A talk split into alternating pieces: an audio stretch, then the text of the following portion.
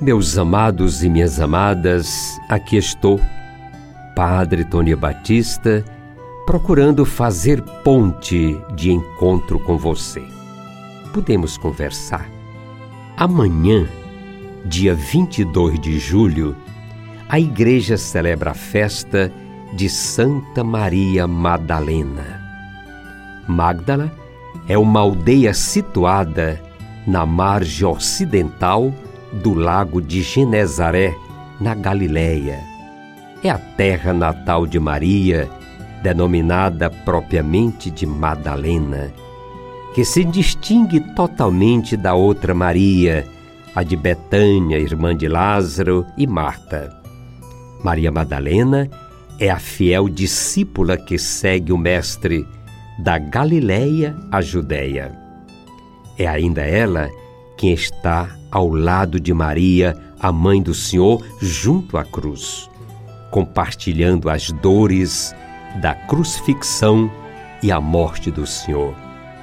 É também Maria Madalena quem permanece em vigília na madrugada do primeiro dia da semana e é a primeira a correr ao sepulcro, aquela que no seu ardente amor foi premiada pelo ressuscitado, que se fez conhecer pronunciando-lhe apenas o nome, como se faz com quem é familiar.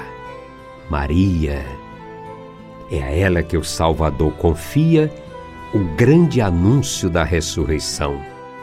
Vai a meus irmãos e dize-lhes: Suba meu Pai e vosso Pai, meu Deus e vosso Deus. O encontro de Jesus com Maria Madalena é carregado de emoção. Pensemos na carga de sentimentos colocada na exclamação de Maria Rabune, que significa meu mestre, saída do fundo de um coração agradecido.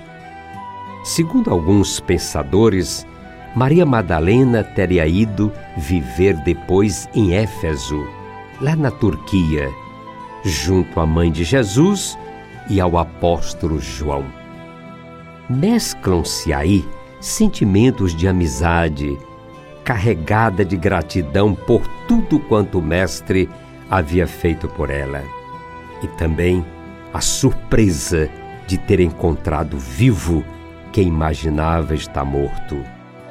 A saudade com que chegar ao sepulcro dá lugar a uma explosão de entusiasmo, a ponto de querer segurá-lo e de ser advertida. A ressurreição marca uma etapa na amizade que unia Jesus e Maria Madalena, mas também na de todos e todas, discípulos e discípulas que seguiam nas longas jornadas de serviço ao Reino.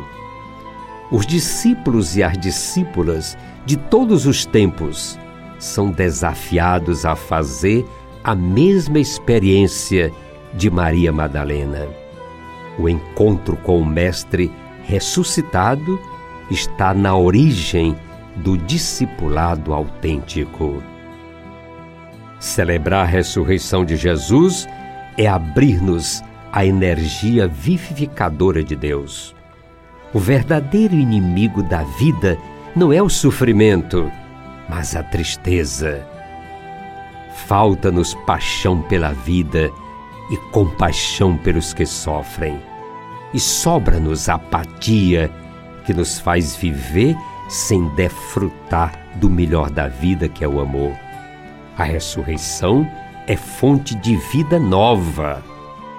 Deus Pai, dai-nos força para crermos no ressuscitado e descobri-lo no último e menor dos irmãos, convidando-nos à compaixão e à solidariedade.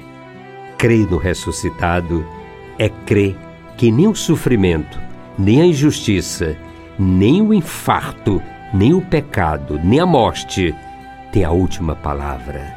Só o ressuscitado é Senhor da vida, como Senhor da morte. Queridos amigos e amigas, eu sou gratidão pela sua acolhida. Sigamos em frente. Caminhar é preciso.